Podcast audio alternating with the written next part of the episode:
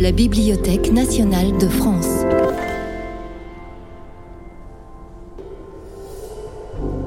Les portraits de la BNF. Jules Verne et les voyages extraordinaires par Sophie Brosse.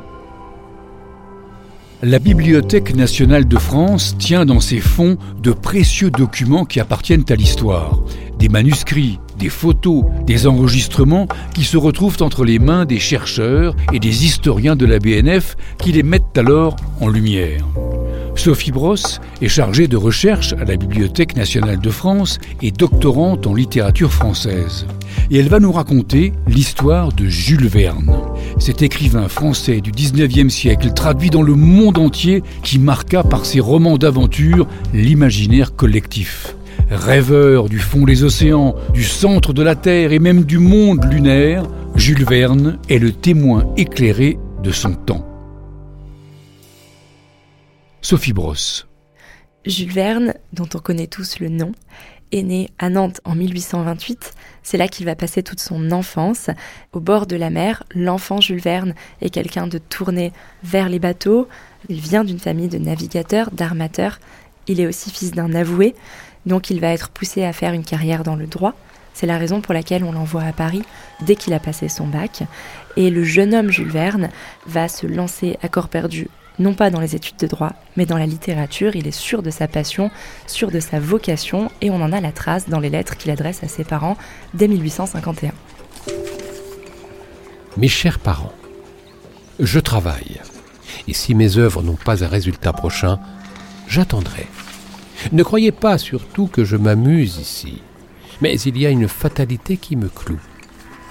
Je puis faire un bon littérateur, et ne serai qu'un mauvais avocat ne voyant en toute chose que le côté comique et la forme artistique, et ne prenant pas la réalité sérieuse des objets. Il est juste qu'au point de vue pécuniaire, la position ne soit pas aussi brillante, et c'est là mon plus grand ennui au milieu de mes préoccupations de toutes sortes. Il faut donc agir dans le présent avoir foi dans l'avenir.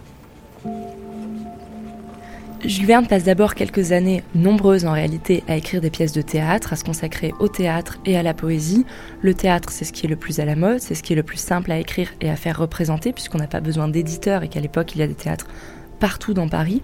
Et notamment, il y a un théâtre qui a été construit par Dumas Père, dans lequel Jules Verne va pouvoir faire représenter sa première pièce, Les Pailles rompues, une comédie en un acte, en vers et en prose, qu'il écrit avec Dumas fils. Il continue pendant un certain temps, on lui propose même la direction du théâtre, mais il s'y refuse absolument, tant pis pour l'argent, il survit en donnant quelques cours particuliers, mais ce qui compte, c'est de pouvoir écrire. Il tente d'écrire un roman sans grand succès, un deuxième roman, et enfin, il l'envoie à un éditeur qui s'appelle Pierre-Jules Hetzel, éditeur déjà reconnu, éditeur qui va le guider au point qu'il va lui donner l'idée d'un schéma qui sera celui que Jules Verne suivra toute sa vie, le schéma de la collection, la collection des voyages extraordinaires, et surtout cette idée fondamentale d'inventer une littérature d'aventure, une littérature populaire, une littérature qui vulgarise la science, ce qui sera la clé du succès de Jules Verne, et notamment c'est grâce à lui qu'il va publier son premier roman, Cinq semaines en ballon, en 1863. En 1863, Jules Verne publie, via son éditeur Hetzel, Cinq semaines en ballon. Le roman décrit les aventures de l'explorateur Ferguson qui est accompagné de son serviteur Joe et du chasseur Kennedy. Les trois hommes sont alors en train de survoler l'Afrique orientale, de Zanzibar jusqu'aux sources du Nil, à bord d'un ballon gonflé à l'hydrogène, le Victoria, quand soudain un orage éclate. Dans cette partie de l'Afrique, pendant les orages équatoriaux, le ciel était littéralement en feu. Le vent se déchaînait avec une violence effrayante. Il tordait les nuages incandescents. Le docteur Ferguson maintenait son chalumeau à pleine chaleur. Une sorte de grêle, précédée d'un bruit tumultueux, sillonnait l'atmosphère et crépitait sur le Victoria. À la garde de Dieu, dit le docteur Ferguson. Nous sommes entre ses mains. Lui seul peut nous sauver. Préparons-nous à tout événement, même à un incendie. Le ballon tourbillonnait, a donné le vertige et continuait sa marche ascensionnelle. Il avait dépassé la zone des nuages orageux. Les effluences électriques se développaient au-dessous de lui comme une vaste couronne de feux d'artifice suspendue à sa nacelle. C'était là l'un des plus beaux spectacles que la nature put donner à l'homme. En bas, l'orage. En haut, le ciel étoilé, tranquille, muet, impassible. Paru en décembre 1862, Cinq semaines en ballon rencontre un succès foudroyant en France, puis dans le monde. Jules Verne a alors 35 ans et touche enfin au succès après 15 ans de dur labeur. Il est publié et même traduit à l'étranger, et cela grâce à Pierre-Jules Hetzel, cet éditeur qui va l'accompagner toute sa vie. Sophie Brosse. Hetzel, c'est un personnage dans le milieu de l'édition au XIXe siècle. C'est un éditeur non seulement reconnu, mais courageux, un républicain convaincu qui a déjà fait ses armes dans la lutte pour les idées nouvelles apportées par la Révolution de 1848 qui avait mis en place la Deuxième République. Il va prendre le parti de Baudelaire pendant le scandale des Fleurs du Mal. Il va être le chef de cabinet de Lamartine, donc une figure à la fois politique et éditoriale, comme la plupart des grandes figures d'ailleurs littéraires de l'époque. Il publie clandestinement les châtiments de Victor Hugo. Et pour Jules Verne, il va savoir lui indiquer la façon de vraiment tenir un succès à vie, à tel point que Jules Verne lui voue une confiance absolue, lui adresse tous ses manuscrits, lui pose des questions sur tout, et on sait vraiment que l'échange entre les deux est un échange d'amitié, mais aussi d'estime, de respect et de complicité littéraire, car Verne est alors en pleine confiance, comme on le voit dans leur correspondance. Parbleu, mon cher maître, j'avais besoin de votre lettre pour me fouetter le sang. Cela m'a mis tout en rumeur. Vous avez bien fait de m'écrire cela. Soyez certain que l'intérêt ne baissera pas. J'arrive maintenant à la chose la plus grave. Je suis très maladroit à exprimer des sentiments d'amour. Ce mot-là, seul, amour, m'effraie à écrire. Je sens parfaitement ma gaucherie et je me tortille pour n'arriver à rien. Aussi, pour esquiver la difficulté, je compte être très sobre sur ces scènes. Vous me demandez de mettre un mot du cœur en passant. Rien que cela. Mais il ne me vient pas, ce mot du cœur, sans quoi il y serait depuis longtemps. À lundi, mon cher maître. J'irai vous emprunter des mots du cœur. Vous êtes assez riche pour en prêter. À votre très, très, très dévoué, Jules Verne. On sent bien dans cette lettre tout ce que représente Hetzel pour lui, c'est-à-dire à la fois un ami, mais aussi véritablement un mentor, quelqu'un en qui il a une toute confiance pour euh, lui donner des avis sincères, réels sur son œuvre. Bref, quelqu'un qui remplit euh, à plein son rôle d'éditeur. C'est grâce à cela que Jules Verne va donc rencontrer le succès. La collection est créée. Cette collection, ce sera celle des voyages extraordinaires. Elle va d'abord être commandée par Hetzel au rythme de deux romans par an, et puis au rythme de trois romans par an, ce qui va faire que Jules Verne va écrire sur toute sa vie plus de 60 ouvrages, 80 si on ajoute les nouvelles plus ou moins longues, mais aussi des ouvrages beaucoup plus didactiques. Il va d'ailleurs écrire des ouvrages de géographie.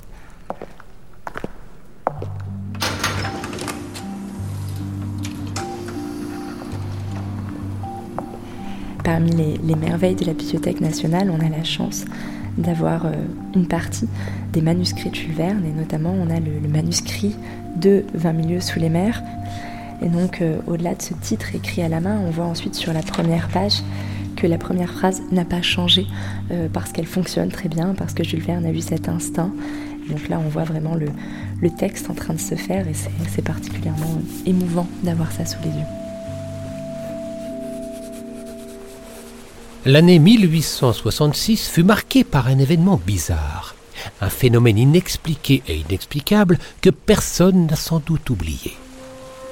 L'ouverture de 20 milieux sous les mers, 1870. Les négociants, armateurs, capitaines de navires, skippers et masters de l'Europe et de l'Amérique, officiers des marines militaires de tout pays, et après eux, les gouvernements des divers États des deux continents, se préoccupèrent de ce fait au plus haut point. En effet, Depuis quelque temps, plusieurs navires s'étaient rencontrés sur mer avec une chose énorme, un objet long, fusiforme, parfois phosphorescent, infiniment plus vaste et plus rapide qu'une baleine. Les faits relatifs à cette apparition, consignés aux divers livres de bord, s'accordaient assez exactement sur la structure de l'objet ou de l'être en question. Si c'était un cétacé, il surpassait en volume tous ceux que la science avait classés jusqu'alors.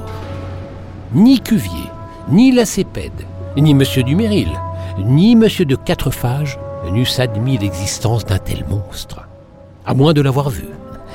Ce qui s'appelle vu de leurs propres yeux de savants.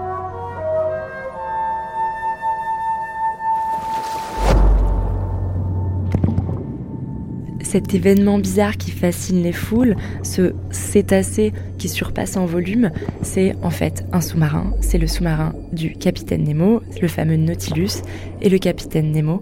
Le fameux capitaine Nemo, c'est ce personnage très marqué, très mystérieux, qui a choisi de laisser l'humanité bien loin pour ne vivre que sous les eaux. Et ces personnages-là, celui du capitaine Nemo, mais aussi celui par exemple de Phileas Fogg dans Le Tour du Monde en 80 jours, on va les retrouver dans une quête qui dépasse les bornes de l'humanité telle qu'on la conçoit, en allant sous l'océan, en allant au centre de la Terre, en allant sur la Lune. Dans ce dépassement-là, on voit un homme qui n'est plus spécifiquement national. Au départ, c'est un Français, c'est un Anglais, c'est un Russe, mais qui est juste en fait un conquérant ou un support de notre imaginaire pour franchir les limites de la nature.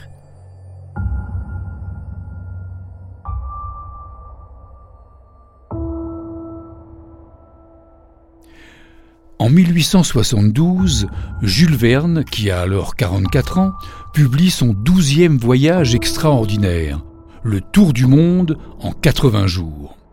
Le roman raconte la course contre la montre que livre Phileas Fogg, ce gentleman anglais qui a parié qu'il réussirait à faire le tour du monde en moins de 80 jours.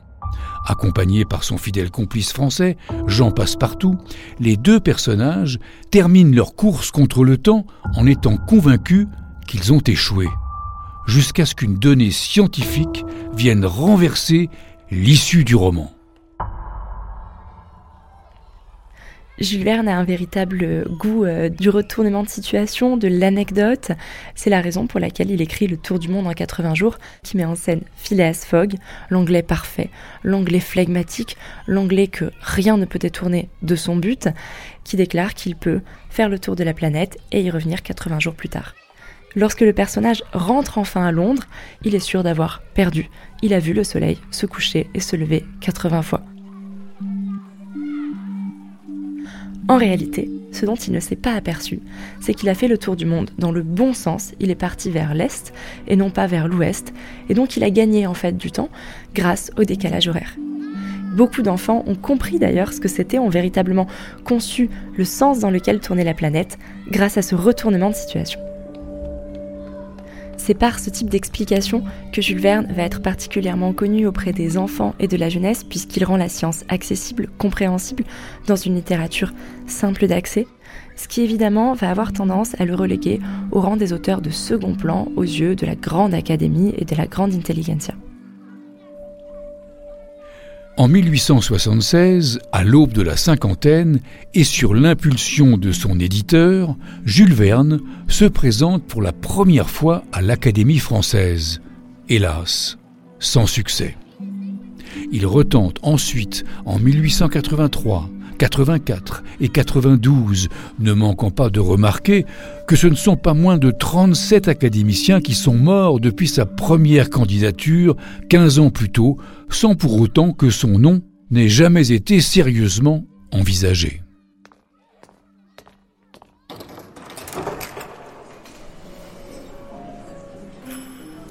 Dumas me disait souvent, quand je me plaignais qu'on ne reconnaissait pas ma place dans la littérature française, vous auriez dû, cher Jules, être un auteur américain ou anglais.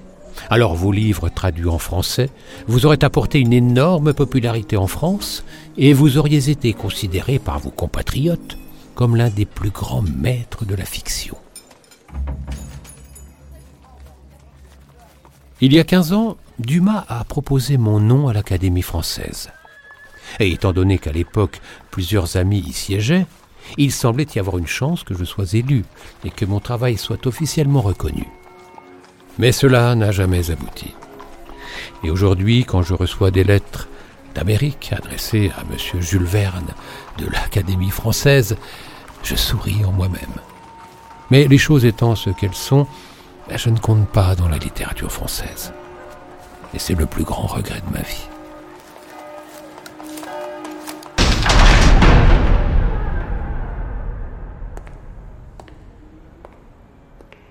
Le message était donc clair.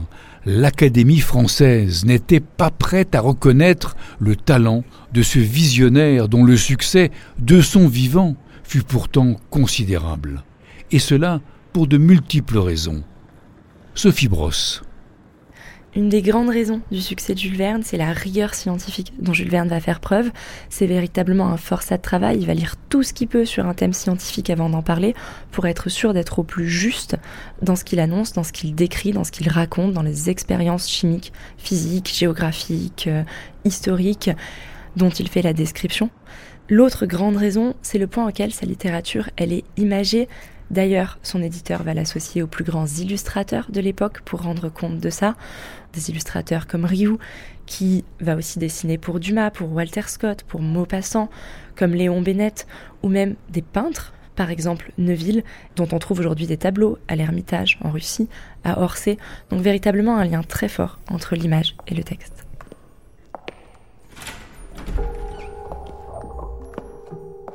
Donc nous avons la chance d'avoir devant nous quelque chose de précieux. Nous avons une des premières éditions de Jules Verne, en l'occurrence de la Terre à la Lune, avec cette couverture graphique qu'on reconnaît, cette identité rouge et or, la map monde, l'inscription de Voyage extraordinaire. Et quand on ouvre ce livre, on tombe sur un ouvrage très illustré on voit la fusée juste avant qu'elle ne décolle et on a presque l'impression d'être face à une image documentaire. Il y a le drapeau américain, il y a cet obus, puis il y a ces hommes en face, habillés comme au 19e. Il y a quelque chose d'un décalage dans ces gravures. Et puis des, des, explosions, le moment où la fusée décolle, on se rapproche euh, d'une rediffusion euh, de 1969 et des premiers pas sur la Lune.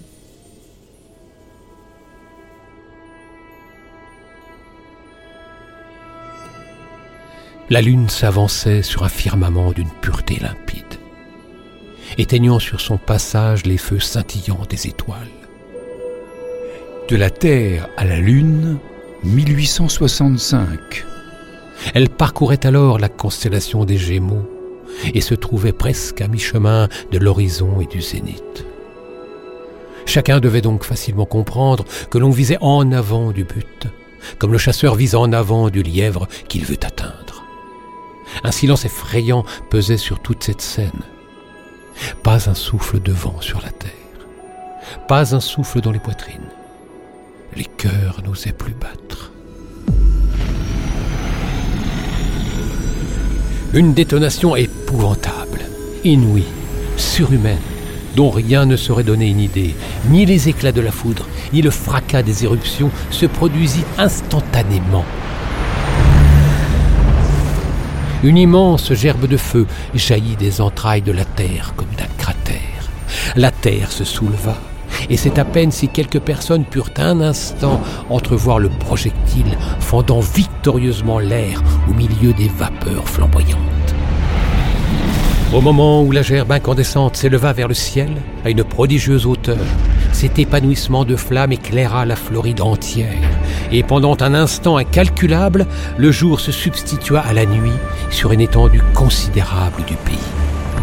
Cet immense panache de feu fut aperçu de cent mille en mer, du Golfe comme de l'Atlantique, et plus d'un capitaine de navire nota sur son livre de bord l'apparition de ce météore gigantesque. La détonation fut accompagnée d'un véritable tremblement de terre. La Floride se sentit secouée jusque dans ses entrailles. Les gaz de la poudre repoussèrent avec une incomparable violence les couches atmosphériques et cet ouragan artificiel, cent fois plus rapide que l'ouragan des tempêtes, passa comme une trombe au milieu des airs.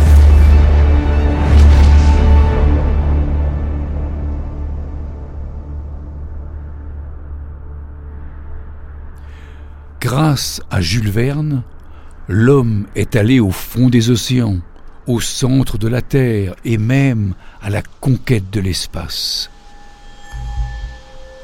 Dans son roman De la Terre à la Lune, Jules Verne fait en sorte que ses personnages n'embarquent pas seuls à bord de la fusée, mais avec une bouteille de Nuit Saint-Georges, le grand vin français, qui servira à célébrer l'union entre la Terre et son satellite.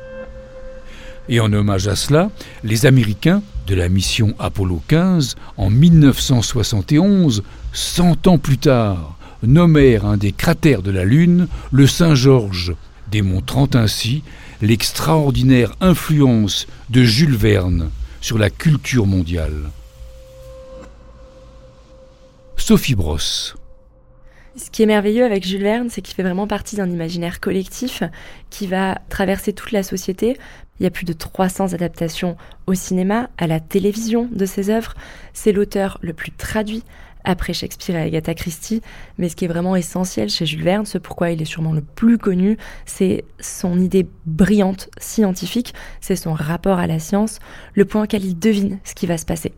Il va avoir beaucoup de projections, de pronostics scientifiques, le sous-marin par exemple, la conquête spatiale, la capacité à échanger à travers les mers extrêmement rapidement. Il pense aussi beaucoup des matériaux auxquels on n'avait pas encore vraiment trouvé d'usage à l'époque, l'aluminium, dont il va beaucoup se servir, et puis l'électricité. L'électricité, c'est l'idée phare de Jules Verne, notamment pour le Nautilus et 20 milieux sous les mers, et c'est grâce à ça que tout va fonctionner, alors qu'en fait, à l'époque, on est à peine au balbutiement de cette électricité-là. On a fait de lui un visionnaire, parfois même un magicien, quelqu'un qui était capable de deviner à l'avance ce qui allait être les progrès scientifiques. Mais c'est un poète, c'est quelqu'un qui aime faire fonctionner son imaginaire. Et donc ça lui permet d'avoir une vision avec un peu d'avance de ce que peuvent devenir les machines. Michel se retourna et aperçut la machine numéro 4. Extrait de Paris au XXe siècle, 1860. C'était un appareil à calculer. En pressant les touches d'un clavier, on obtenait instantanément des totaux, des restes, des produits, des quotients, des règles de proportion, des calculs d'amortissement et d'intérêt composés pour des périodes infinies et à tous les taux possibles. De plus, la télégraphie photographique permettait d'envoyer au loin le facsimilé de toute écriture, autographe ou dessin et de signer des lettres de change ou des contrats à 5000 lieues de distance. Le réseau télégraphique couvrait alors la surface entière des continents et le fond des mers. L'Amérique ne se trouvait pas à une seconde de l'Europe. Et dans l'expérience solennelle qui fut faite à Londres, deux expérimentateurs correspondirent entre eux après avoir fait parcourir à leur dépêche le tour de la Terre.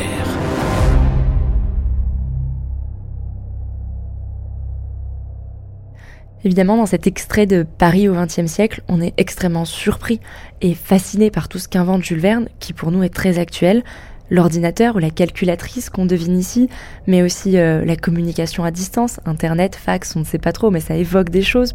Il va aussi parler d'argent virtuel, il va y avoir l'anglais comme langue universelle des affaires, donc il y a beaucoup de choses dans ce livre. Et il y a aussi autre chose qu'on n'entend pas dans cet extrait, mais c'est aussi un ouvrage très noir. C'est un des premiers ouvrages qu'a écrit Jules Verne en 1860. Et en fait, il va être refusé tout net par son éditeur Hetzel, qui estime que c'est beaucoup trop sombre. Ça se passe donc au XXe siècle, comme l'indique le titre. Et c'est un jeune homme qui cherche du travail dans une société moderne extrêmement sombre, dirigée par une vision très guerrière avec des robots, avec des machines. Et ce pan sombre de l'œuvre de Jules Verne, on ne l'a découvert que très très tard, parce qu'en fait, le livre a été enterré jusqu'en 1994, quand la famille de Jules Verne l'a exhumé. Et donc on découvre une autre facette de Jules Verne, qui est une facette bien plus inquiète et bien plus noire quant à l'idée de progrès.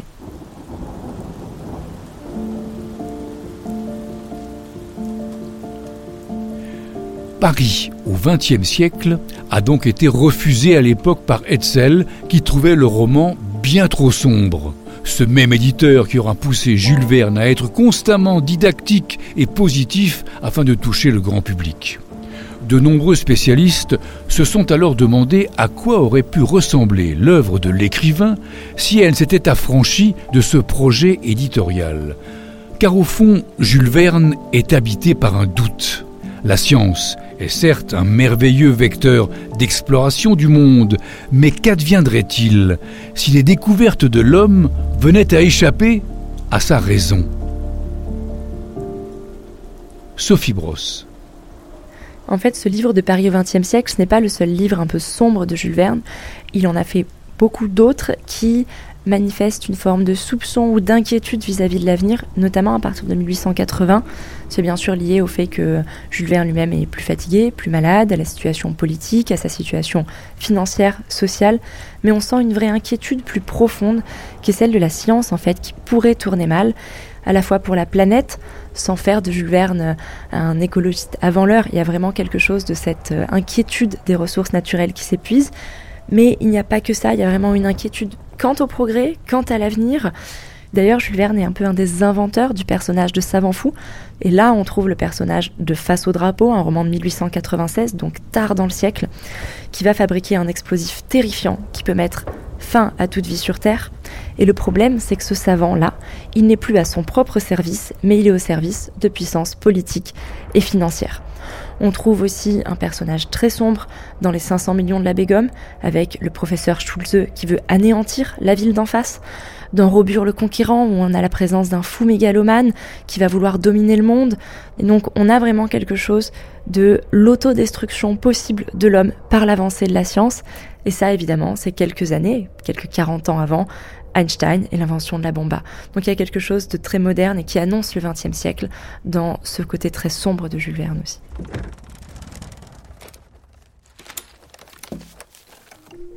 Donc là, nous avons une photo dans les archives de la Bibliothèque nationale qui représente Jules Verne en 1902 à Amiens, devant la maison qu'il a acquise avec sa femme, c'est la ville d'où est originaire sa femme. C'est le lieu d'écriture de tous les derniers ouvrages et c'est aussi le moment où il se pose de plus en plus de questions sur la science, sur l'avenir de la science.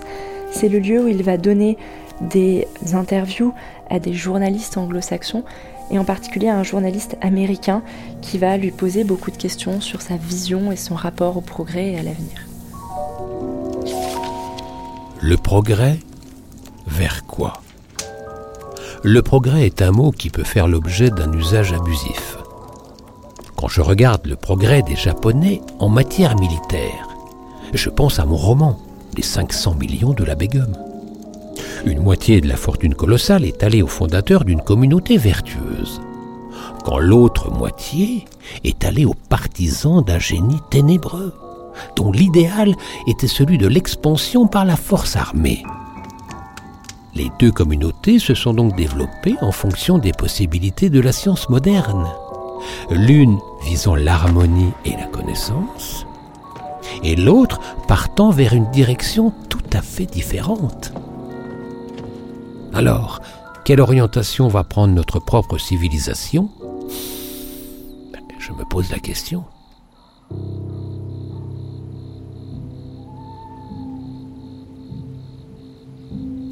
Jules Verne est intemporel dans cette acuité qu'il a eue à regarder le monde qui l'entourait, mais aussi à l'interroger dans son scepticisme à un moment où science, technologie et capitalisme se développaient alors en parallèle. Jules Verne a accompli une œuvre au croisement des genres et des littératures, là où se confondent parfois le rêve et la réalité. Le 28 mars 1905, lorsqu'eurent lieu les obsèques de Jules Verne, il y a un certain nombre de gens, dont des envoyés des ambassades étrangères pour lui rendre un dernier hommage. Il n'y a pas d'envoyé officiel français, mais il y a loin, sur le côté, un personnage grand, très flegmatique, anglais, et la légende voudrait que ce soit un des personnages de Jules Verne qui soit venu lui rendre un dernier hommage, le Phileas Fogg revenu de son tour du monde en 80 jours.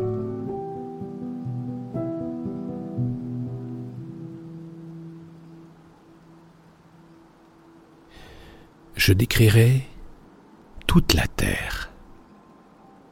C'est convenu. s'est arrêté. J'ai chez moi un planisphère sur lequel j'ai marqué à l'encre rouge tous les voyages que j'ai faits, de telle sorte que je vois nettement ceux qui me restent à faire. Mais à vrai dire, le globe ne me suffit pas. C'est le monde que je veux visiter. Ce sont les espaces, les étoiles. Car enfin, si les astres existent, c'est pour que j'y aille.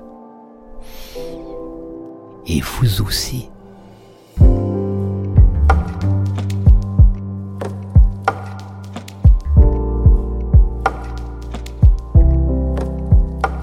Jules Verne regrettait de n'être jamais rentré à l'Académie française, de ne pas avoir été plus reconnu. Mais finalement, le fait qu'il soit euh, toujours lu, toujours apprécié, toujours adapté est peut-être le plus bel hommage qu'il soit et prouve encore le plaisir qu'on a à ouvrir ces voyages extraordinaires.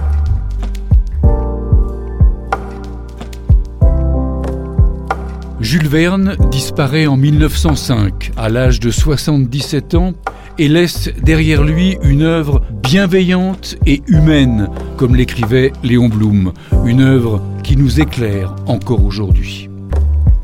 Pour approfondir, chers auditeurs, vos explorations, rendez-vous sur le site des essentiels de la Bibliothèque nationale de France, où vous aurez le loisir de pouvoir découvrir des dossiers inédits et des archives précieuses.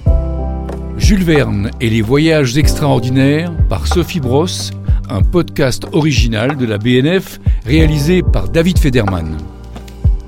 Enquête et écriture David Federman et Marie Leroc, chef de projet Marie Leroc, dans la voix de Jules Verne, Philippe Louva, narration Pierre Veille.